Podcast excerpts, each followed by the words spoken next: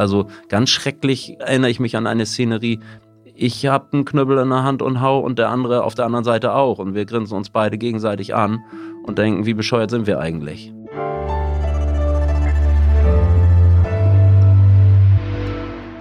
Frisch an die Arbeit. Ein Podcast von Zeit Online über die großen Fragen des Lebens und Arbeitens. Herzlich willkommen zu Frisch an die Arbeit. Mein Name ist Elise Landschek und mein heutiger Gast hat fast 40 Jahre lang als Polizist gearbeitet. Er war zum Beispiel bei der Bereitschaftspolizei in Hamburg, er war undercover im Rotlichtmilieu unterwegs und hat bis zu seiner Pensionierung im Frühjahr 2023 die Jugendschutzeinheit der Hamburger Polizei geleitet mit Ruhestand im Wortsinne und Füße hochlegen hat das aber nicht so. Er engagiert sich jetzt ehrenamtlich an Schulen und Kindergärten und bietet dort Kurse gegen Gewalt und gegen Mobbing an. Jens Mollenhauer ist sein Name und er ist mir jetzt aus Hamburg zugeschaltet. Hallo, Herr Mollenhauer. Ja, schönen guten Tag. Ich freue mich, dass ich da sein darf. Man kann schon sagen, Sie haben ein sehr bewegtes Berufsleben hinter sich und eine ganze Menge zu erzählen. Fangen wir doch am besten mal von vorne an.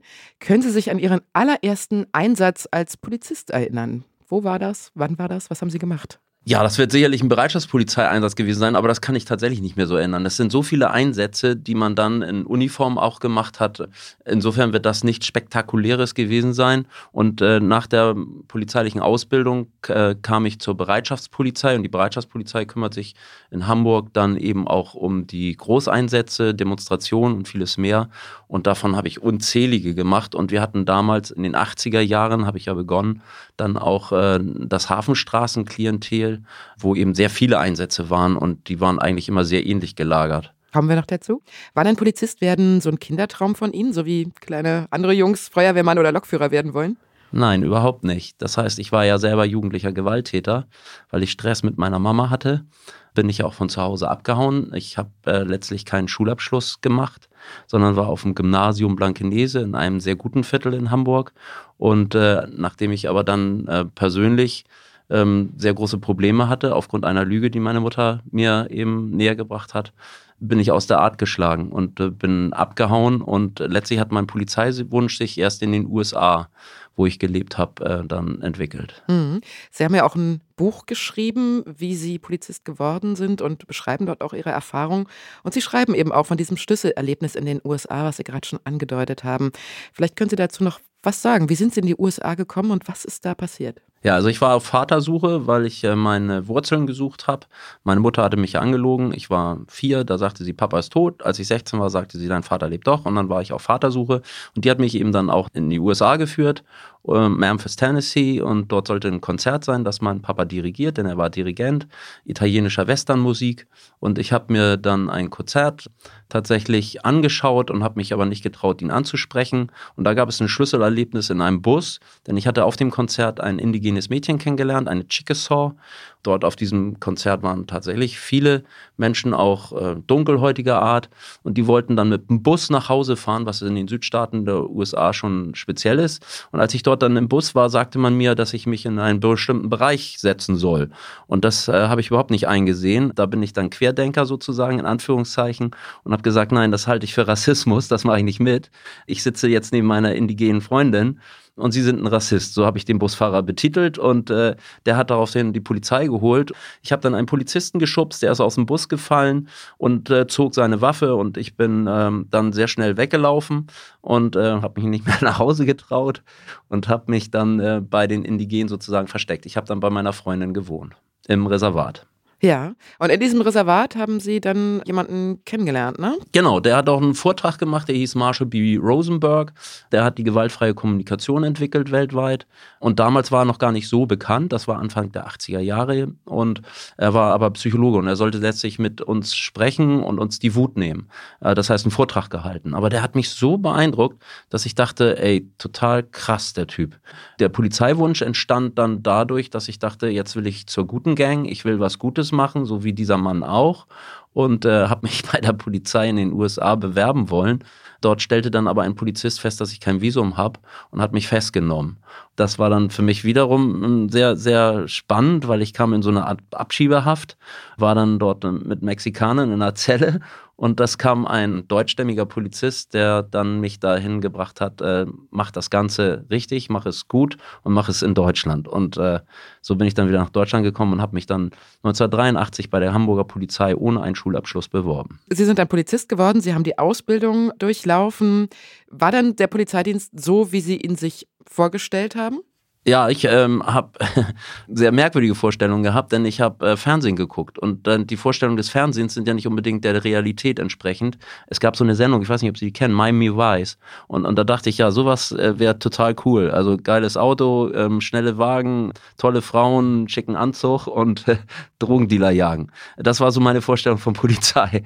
Und äh, nein, tatsächlich hat sich das äh, dann völlig anders ergeben. Das heißt, Polizeiarbeit ist doch eine sehr wertvolle, ruhige Arbeit, in dem man auch sehr viele Berichte schreibt und natürlich aber auch sehr viele Gespräche führt. Mhm. Einer Ihrer ersten Einsätze war ja bei der Bereitschaftspolizei, haben Sie auch gesagt, in der Hamburger Hafenstraße. Da sind Sie bei den Demos, glaube ich, in vorderster Reihe mit in die Hafenstraße einmarschiert. Wie war das für Sie damals? Was haben Sie da für Erinnerungen dran? Ja, das war eine sehr heftige Szenerie. Da müssen Sie sich vorstellen, da hat ein Kollege, der neben mir stand, dann äh, plötzlich gebrannt, weil er einen Molotow-Cocktail abgekriegt hat. Oder es flogen von den Dächern ganze Gehwegplatten, mhm. wenn die wirklich getroffen hätten. Das, Vielleicht muss man es äh, mal erklären, ganz kurz. Das ist, ist, ja so eine Straße gewesen, wo viele besetzte Häuser waren, ne? Also wo genau, es sozusagen genau. so einen Straßenkampf gab gegen die Autonomen. Also Polizei und Autonome haben sich da Schlachten geliefert in den den 80er Richtig, Jahren. Richtig, das ne? war, wie mhm. Sie schon sagten, also so könnte man es tatsächlich auch sehen, das waren Schlachten.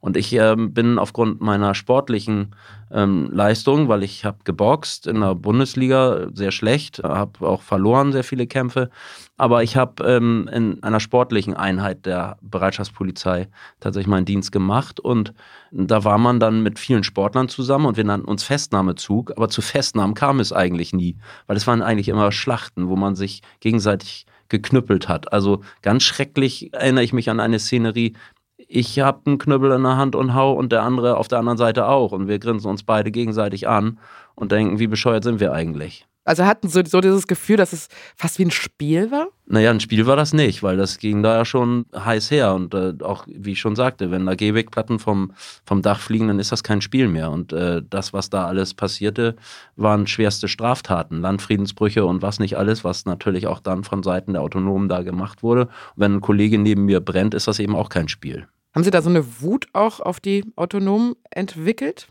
Nein, weil das habe ich ja nun vorher gelernt. Das heißt also, sehe eigentlich immer das Schöne in dem Menschen. Das hat mir Marshall B. Rosenberg beigebracht, wenn du eigentlich gerade in der Situation bist, wo er vielleicht nicht das Schöne zeigt. Also das heißt, wo, wo du vielleicht anfängst zu hassen. Genau das ist das, was viele Menschen, glaube ich, heute auch verlernt haben. Also tatsächlich auf Menschen zuzugehen, dafür zu sorgen, dass wir gewaltfrei miteinander leben, dass wir versuchen, einander zu verstehen und miteinander zu reden. Und äh, das äh, war für mich ein Grund, dann auch Gründungsmitglied des sogenannten Kommunikationsteams bei der Hamburger Polizei zu werden. Damals schon, ja? Also auch in Ihrer Zeit der Bereitschaftspolizei? Ja, ja, das war für mich immer so ein Gedanke. Wir müssen eigentlich an die Menschen ran, wir, wir müssen mit ihnen sprechen, wir müssen Nähe haben. Da war damals äh, allerdings dann noch äh, zum Beispiel von Direktoren die Ansage, ja, wir sprechen doch mit den Menschen durch äh, unsere Lautsprecher vom Wasserwerfer. Das äh, ist natürlich was anderes, ob ich auf Menschen zugehe, mit ihnen Gespräche führe oder ob ich über einen Lautsprecher eines Wasserwerfers Ansagen mache. Mhm. Sie hatten ja schon Gelegenheit, sehr viel auch mit Menschen aus der autonomen Szene zu sprechen. Sie waren nämlich dort undercover auch eingesetzt. Wie war diese Zeit? Nee, Autonome Szene nicht. Ich, ich war. In der Hafenstraße? Nein. Also, wie war genau Ihr Job, als Sie mit der autonomen Szene gearbeitet haben? Meine Aufgabe war es, in ziviler Kleidung Menschen zu beobachten, die Straftaten während Großveranstaltungen begehen, also Demonstrationen, das aufzustreiben später. Und dann wurden diese Menschen dann abgesetzt vom Demo-Geschehen, also dann, wenn die Demo zu Ende war, festgenommen. Und das gibt es auch heute immer noch. Und das Konzept finde ich tausendmal besser, als wenn irgendwelche besonderen sportlichen Polizisten in eine Demo reinstürmen mit Knüppel und dann versuchen, jemanden rauszuholen. Dann finde ich das Konzept tausendmal besser, dass die Demonstration von A nach B laufen kann, friedlich, und dass man am e-, Ende dann den Menschen gezielt äh, tatsächlich festnimmt, der dann beobachtet wurde und dann eben auch bei diesen Straftaten beweissicher festgenommen werden kann. Das halte ich als Konzept tausendmal für besser. Und auch richtig. Sie waren danach aber tatsächlich undercover im Einsatz, nämlich in der Rotlichtszene, ne? Ja, genau. Das war aber wieder eine andere Geschichte. Das heißt, ich war ein sogenannter nicht offen ermittelnder Beamter, der leider seine Grenzen mal wieder ausgetestet hat, weil ich hatte auch da einen Auftrag, eigentlich nur zu beobachten und habe aber dann meine Zielperson kennengelernt. Und das waren Menschen aus dem Rotlichtmilieu, in dem Fall dann auch Prostituierte. Und äh, ja, dort habe ich dann meinen Charme spielen lassen, den italienischen, und äh, habe dann so getan, als ob. Und schon bin ich dann aber in diesem Bereich des verdeckten Ermittlers. Das heißt also, ich spiele dann etwas vor, was ich nicht bin. Und äh, das war dann natürlich auch eine ganz andere gefährliche Geschichte, da natürlich dann zu arbeiten in diesem Bereich. Wie kann man sich das vorstellen? Sie gehen verkleidet oder mit bestimmter Kleidung ja. in ein äh, Etablissement, was zur Szene gehört. Genau und setzen sich dann an die Bar und reden mit Leuten. Genau.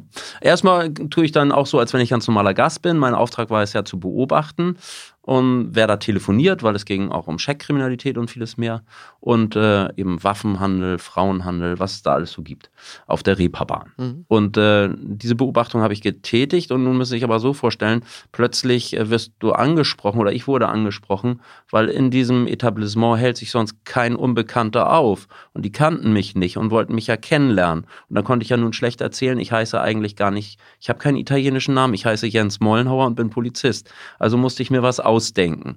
Und das habe ich mir dann ausgedacht, als nicht offen ermittelnder Beamter, wie gesagt, damit ich da heil wieder rauskomme. Das hingegen fand die Kriminalpolizei so toll. Haben die dir das geglaubt? Und dann sagte ich, ja, haben die mir geglaubt. Scheinbar. Ja, dann gehst du da morgen wieder hin. Und so wurde ich dort Stammgast und so wurde ich dann eben auch Zuhälter. Und haben dann dort Sachen aufgedeckt. Also Sie waren erfolgreich in Ihrer Arbeit. Ich war sehr erfolgreich. Es ist auch ein Polizist eingesperrt worden. Mhm. Ja, es wurden äh, ein Zweigstellenleiter von der Bank eingesperrt. Weil die involviert waren in die Geschäfte? Die waren involviert in diese ganzen Geschichten, genau, organisierte Kriminalität, Checkkriminalität, ähm, vieles mehr. Das war ein Großverfahren. Und ähm, ja, ich habe dann immer mit Informationen tatsächlich äh, diese Information natürlich ans LKA weitergegeben. Hatten Sie keine Angst aufzufliegen? Doch, natürlich. Ohne Angst ist man nicht vorsichtig. Menschen dürfen Gefühle haben, ist doch wichtig. Also insofern, ja klar, habe ich auch Angst, aber es war für mich ein Schauspiel. Ich erwähnte ja eingangs, ich Miami Vice, Sie erinnern sich? Und das war so ähnlich. Also ich habe ein schickes Auto gekriegt, hatte eine tolle Uhr und habe tatsächlich dann äh, Schauspiel machen dürfen. Und das war ja das, was ich wie, wie Sie vorhin sagten, äh, vielleicht machen wollte bei der Polizei. Und ich wusste gar nicht, dass es sowas gibt. Gab es dann irgendwann so einen Punkt, wo dann vielleicht auch die Einsatzleitung gesagt hat, nee, das wird uns jetzt zu heiß, wir ziehen Sie ab? Ja, das haben die ständig gesagt. Die haben gesagt, ich bin nicht ganz dicht. Ähm, wie haben sie mich genannt? Gefahrensucher. Und äh, dann gab es auch tatsächlich das Gespräch im Bereich der organisierten Kriminalität, wo die gesagt haben, oh ey, da gibt es einige Sachen, die können wir so nicht mehr machen jetzt wird das wirklich zu gefährlich und du musst dann mit einer Legende aus dieser Geschichte raus. Erzählen Sie mal, was war die gefährliche Situation und mit welcher Legende sind Sie da raus? Oh, das äh, ist natürlich sehr intern und, und möchte ich so jetzt hier im Podcast eher weniger erzählen, weil das ist auch sehr viel Polizeitaktik. Aber Sie müssen sich das so vorstellen, äh, Sie machen dann zum Ende hin das so schlüssig, dass jeder glaubt, es gibt sie nicht mehr. Und dann äh, wurde ich zum Kaffeekocher beim Landeskriminalamt und fand das alles sehr, sehr langweilig plötzlich und habe gedacht, Mist, jetzt habe ich mich auf dem Abstellgleis geschoben was mache ich denn jetzt? Und so bin ich da auf der Idee gekommen, mein Abitur nachzumachen und innerhalb der Polizei zu studieren, damit ich wieder aus diesem Loch rauskomme. Alles interessant. Also Sie hatten vorher eine Ausbildung, wo Sie noch kein Abitur hatten zum Polizisten? Nein, ich hatte mittleren Dienst, keinen Schulabschluss. Mhm. Genau. Mit, damals galt die zehnte Klasse, wo ich ja dann abgehauen bin sozusagen, galt als Schulabschluss mittlere Reife. Und das hat gereicht für meine Einstellung im mittleren Dienst. Sie haben dann nach 2009 in der Jugendschutzabteilung der Hamburger Polizei gearbeitet. Ja, das kam dann nach, nach vielen anderen Stationen, genau. Habe auch an den Revieren gearbeitet, an, als Dienstgruppenleiter. Und mein, mein letzter Wunsch war es dann tatsächlich, Jugendschutz zu machen. Ich selbst habe ja acht Kinder, kümmere mich immer auch um Kinder, denen es nicht gut geht, auch noch zusätzlich. Und äh, insofern war für mich das Thema Kinder- und Jugendprävention und auch im Bereich Kinder- und Jugenddelinquenz zu arbeiten dann nochmal so das Ziel am Ende, mhm. wo ich gesagt habe, das, ähm, ja, das möchte ich nochmal machen bei der Hamburger Polizei. Erzählen Sie nochmal, was machen Sie da genau? Was ist Ihre Aufgabe? Ja, ich war Dienstgruppenleiter von Bergedorf bis St. Pauli, also ein riesengroßes Gebiet, kümmerte mich um alle Kinder und Jugendlichen, die polizeilich aufgefallen sind. Und Sie müssen das sich so vorstellen, eine Gewaltmeldung der Schule oder auch äh, eine Anzeige kommt auf den Tisch mit der Bitte um Gespräche. Das heißt, man guckt dann, was ist da eigentlich vorgefallen und ähm, das können dann die unterschiedlichsten Sachen sein. Da gibt es dann einen gewissen Katalog, wo man sagt, das sind die Gewalttaten, um die man sich zu kümmern hat. Und in dem Fall war es dann so, dass ich dann äh, geguckt habe, äh, wen müssen wir jetzt dringend besuchen, wo gehen wir hin mit einem Team nachmittags und besuchen dann eben auch die Eltern zu Gefährderansprachen oder wir haben den Auftrag bekommen vom Landeskriminalamt, dass man dort dringend hin muss, damit nicht weitere Straftaten passieren. Das war dann immer so der Nachmittagsbereich, also die Gespräche in den Familien, bei den Familien. Da gab es dann eine besondere Gesprächsführung, die mich ganz besonders beeindruckt hat und die Hamburg ganz toll macht. Die nennt sich Norm- und Hilfegespräche, wo man sich wirklich viel, viel Zeit lässt in diesen Gesprächen, die Familien besucht und nicht unter Zeitdruck steht wie ein normaler Schutzpolizist, der eine Anzeige aufnimmt, sondern wo man wirklich dann in die Tiefe gehen kann und wo man gucken kann, was für Hilfen sind da notwendig. Und die Berichte, die wir geschrieben haben, nach diesen Gesprächen gehen auch immer zur Information ans Jugendamt. Hm. Sodass man dann also guckt, wie kann man da jetzt helfen, dass diese Kinder und Jugendlichen nicht wieder delinquent werden. Was hatten Sie da für Fälle? An was erinnern Sie sich besonders? Ja, ganz besonders erinnere ich mich mal an einen Fall von zwei Mädchen. Da war ich noch in Uniform unterwegs, Dienstgruppenleiter am Polizeikommissariat 37 in Hamburg-Wandsbek. Und dort äh, kam ein Anruf, dass ein älterer Mann zwei Mädchen beobachtet hat, die Alkohol tranken, 15 Jahre alt waren, geraucht haben, nachts um vier unterwegs waren und mit einer Schere 76 Autos zerschrammt haben. Gesamtschaden über 100.000 Euro angerichtet haben und der ältere Herr wollte eigentlich die Kinder davon abhalten, dass sie weiter Autos kaputt machen, weil der Schaden immer größer wird und die, dadurch auch die Schadenersatzanspruch. Denn ab sieben haftet man und muss letztlich dann ja auch für diesen Schaden aufkommen und äh, dass man sein Leben kaputt macht. Also er hat es sogar gut gemeint. Er erhielt dafür die Schere im Bauch von den beiden äh, jugendlichen Mädchen und äh, die Mädchen wurden festgenommen. Ich hatte sie nun an der Wache. Also sie haben ihn erstochen oder angestochen? Äh, ja, im Bauch gestochen, ja. Mhm. Und, und nun war, hatten wir die Täterin an der Polizeiwache und ich wollte ein Gespräch mit den Eltern führen. Also kommen Sie mal zur Polizeiwache, wir müssen mal sprechen.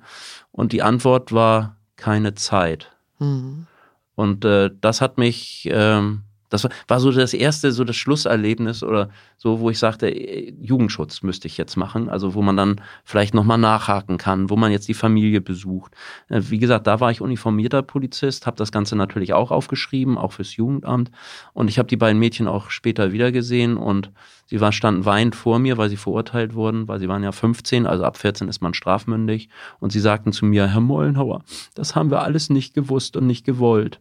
Und da dachte ich mir, es braucht Elternarbeit. Unbedingt. Die sind nicht als böse Mädchen geboren worden, sondern tatsächlich ist da wohl so viel schief gelaufen, was sie dann vielleicht dazu gemacht hat, dass sie nicht drüber nachgedacht haben, an diesem besagten Abend all diese Dinge zu tun. Würden Sie sagen, es ist eigentlich meistens so, dass Sie in Elternhäuser dann kommen und da auf Desinteresse stoßen oder auch auf Hilflosigkeit?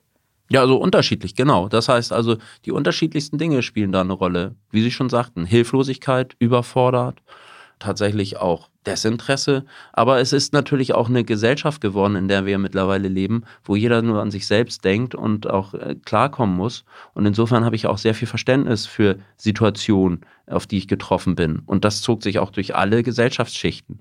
Das heißt, jeder versucht natürlich seinen Stand in irgendeiner Form zu halten und das ist nicht einfacher geworden. Also das Geld zu verdienen, auch wenn man alleinerziehend ist. Und äh, auch das habe ich festgestellt. Tatsächlich äh, haben sich viele Väter in diesen Bereich immer ihrer Erziehungsarbeit entzogen. Also Vorbilder, die es eigentlich braucht, gerade in Familien äh, nicht da. Und äh, ich habe mit jetzt gerade jetzt immer mehr mit Kindern und Jugendlichen zu tun, die ziehen ihre Vorbilder aus dem digitalen Leben. Das heißt, die leben nicht mehr nur in einer Welt, sondern leben in zwei Welten, also in der digitalen Welt und in der realen Welt. Und da gibt es die schrecklichsten Vorbilder und schrecklichsten Challenges und schrecklichsten Dinge, die man Kindern antun kann und die natürlich dann auch diese Kinder prägen in ihrem Verhalten. Würden Sie auch sagen, dass die sozialen Medien quasi an dieser Veränderung, also auch die sozialen Medien, wo sich die Leute auch präsentieren, ne? also TikTok und Insta und so weiter, mhm. schon auch nochmal dazu beitragen, dass sich manche halt besonders produzieren oder radikalisieren? Ja, absolut. Das ist äh, ein Katalysator. Also das heißt, es ist etwas, was das mit Sicherheit anschiebt. Aber wie gesagt, nicht bei jedem. Es, es wäre super, wenn sich in der Grundschule die Eltern vielleicht mal daneben setzen würden, was spielt mein Kind eigentlich? Oder wenn ein Handy verschenkt wird, dann vielleicht auch die Gefahren erklären, was ist Cybergrooming, was ist Snuff, was ist Sexting, was ist Happy Slapping, all diese Dinge, die es ja mittlerweile gibt. Und noch einmal, deswegen verstehe ich auch Überforderung, weil viele auch Erwachsene wissen ja gar nicht, was passiert da eigentlich mit den Kindern im Netz da plädiere ich eben dafür, auch eben in meinem Buch Herzgewalt, wenn wir uns nicht um die Kinder kümmern, äh, dann wird das nicht besser. Das heißt, wir müssen mit dem Herzen dabei sein, wir müssen dicht an den Kindern sein, ihre Lebenswirklichkeiten verstehen. Und auch da hängt zum Beispiel auch Schule, Bildung unglaublich hinterher. Das heißt also, wenn ich mir überlege, was an Medienpädagogik auch in der Grundschule stattfindet, das können Sie vergessen. Was machen Sie konkret in Ihren Workshops, die Sie gerade geben?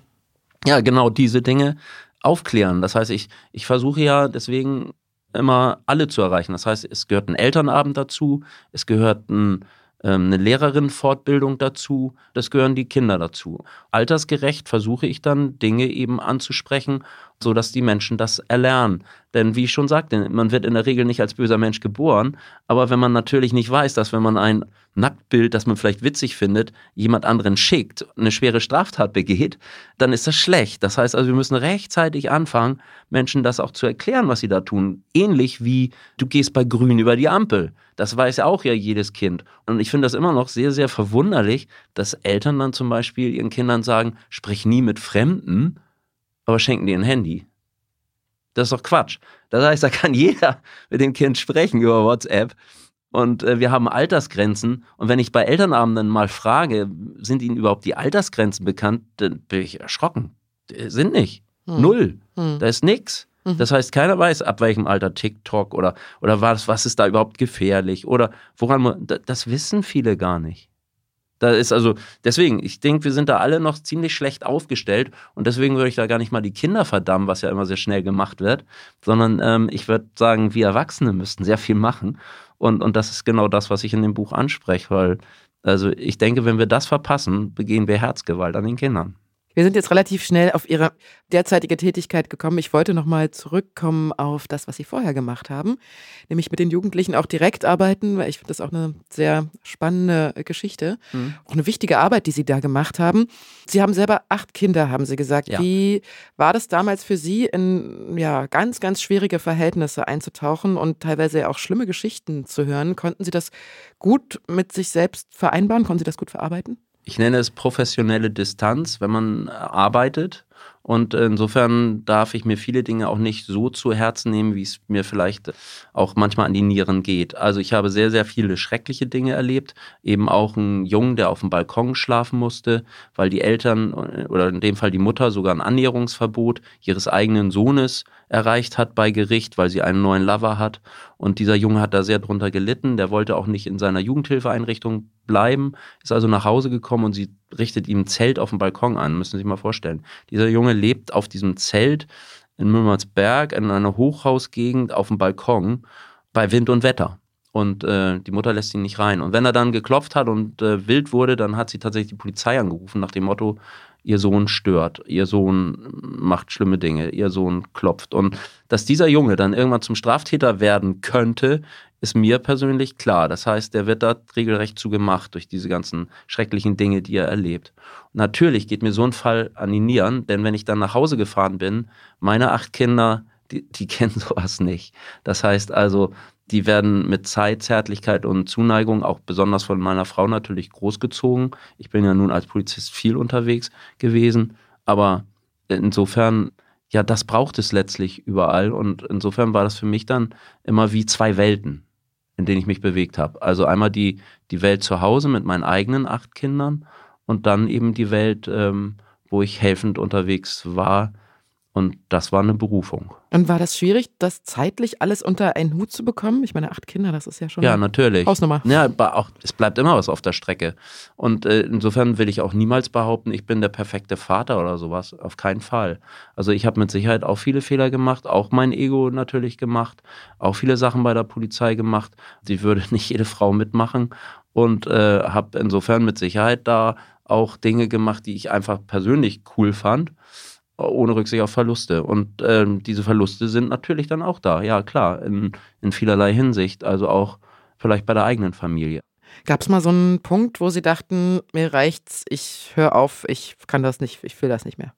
Nein, den Punkt gab es nie. Es gab allerdings mal einen Kollegen, mit dem ich so gar nicht klar kam, und das war ein Vorgesetzter, weil er eben genau diese andere Art hatte. Das heißt, das war so ein Polizist von oben herab und äh, dort gab es auch ständig Widerstände, wo ich dann mich um, um die Versetzung bemüht habe, wo ich gesagt habe, ich kann mit diesen Menschen nicht zusammenarbeiten. Das funktioniert nicht.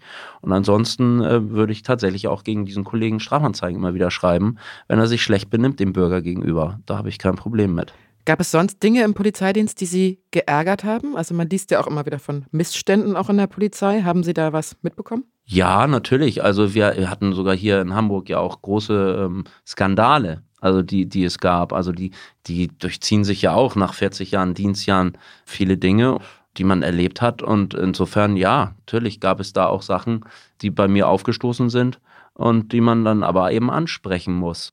Sie waren jetzt ein bisschen unkonkret, ein bisschen vage bei den äh, Skandalen. Bei welchen waren Sie denn dabei? Also was haben Sie mitbekommen? Ging es um autoritäres Verhalten von Polizisten, um, weiß ich nicht, Polizeigewalt? Ging es um Rechtsextremismus? Wo waren Sie dabei? Ja, es gab polizeiliche ähm, Entgleisungen. Ich selber war aber nie dabei. Also das heißt, das habe ich letztlich dann auch nur aus der Presse erfahren und natürlich wurde so etwas dann aufgerollt. Also zum Beispiel gab es Fälle, wo Menschen vielleicht anderer Hautfarbe, dunkler Hautfarbe, auch in, im Polizeigewahrsam gequält worden sein sollen.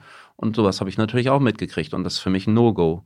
Und natürlich würde ich das persönlich mitkriegen, das habe ich Ihnen ja auch schon geschildert, wäre ich ein Polizist gewesen, der gesagt hätte, geht nicht und würde auch anzeigen innerhalb der eigenen Reihen. Und tatsächlich hat man dann bei der Polizei nicht unbedingt, auch gerade zu Beginn meiner, meines Dienstes, nicht immer einen einfachen Stand, wenn man dann solche Wege geht und so eine Haltung hat. Aber diese Haltung hat mir halt Marshall B. Rosenberg mitgegeben aus den USA.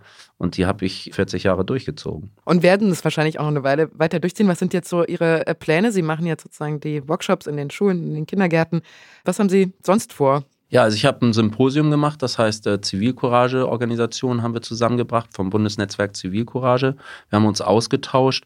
Ich bin äh, nicht nur in Hamburg unterwegs, also ich fahre dann ja auch ehrenamtlich, zum Beispiel nach Thüringen und äh, stelle da fest, äh, die Problemlage, die dort vorherrscht, äh, was auch das rechte Klientel angeht, ist also mit Sicherheit ein anderes als in Hamburg. Und auch da braucht es große Unterstützung und Unterrichte in den Schulen und äh, auch Elternarbeit, äh, denn da entgleitet uns gerade eine ganze Menge.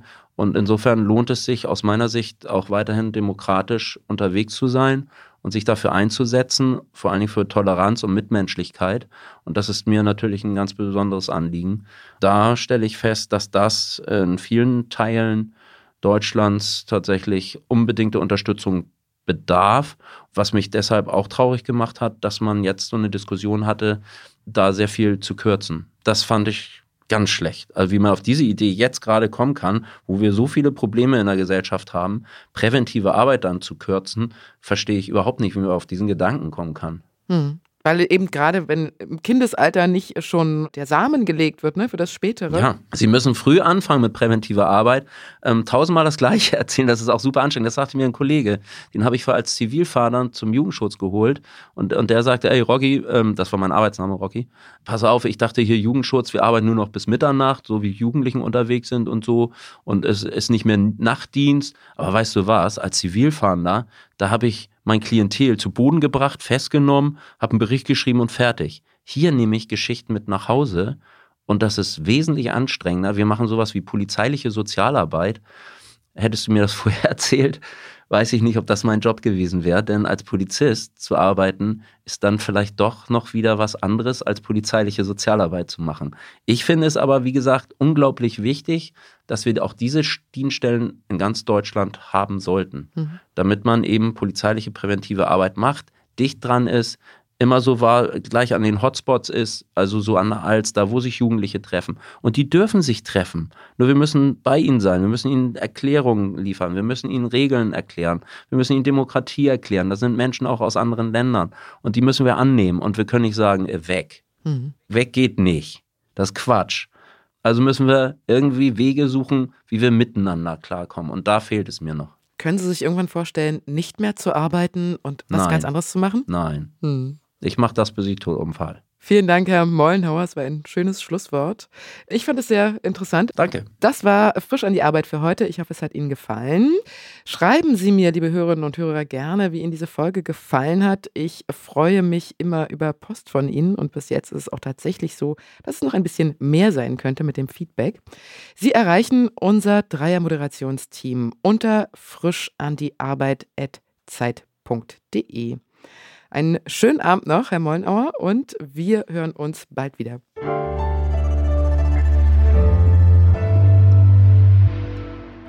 Frisch an die Arbeit, ein Podcast von Zeit Online. Produziert von Pool Artists.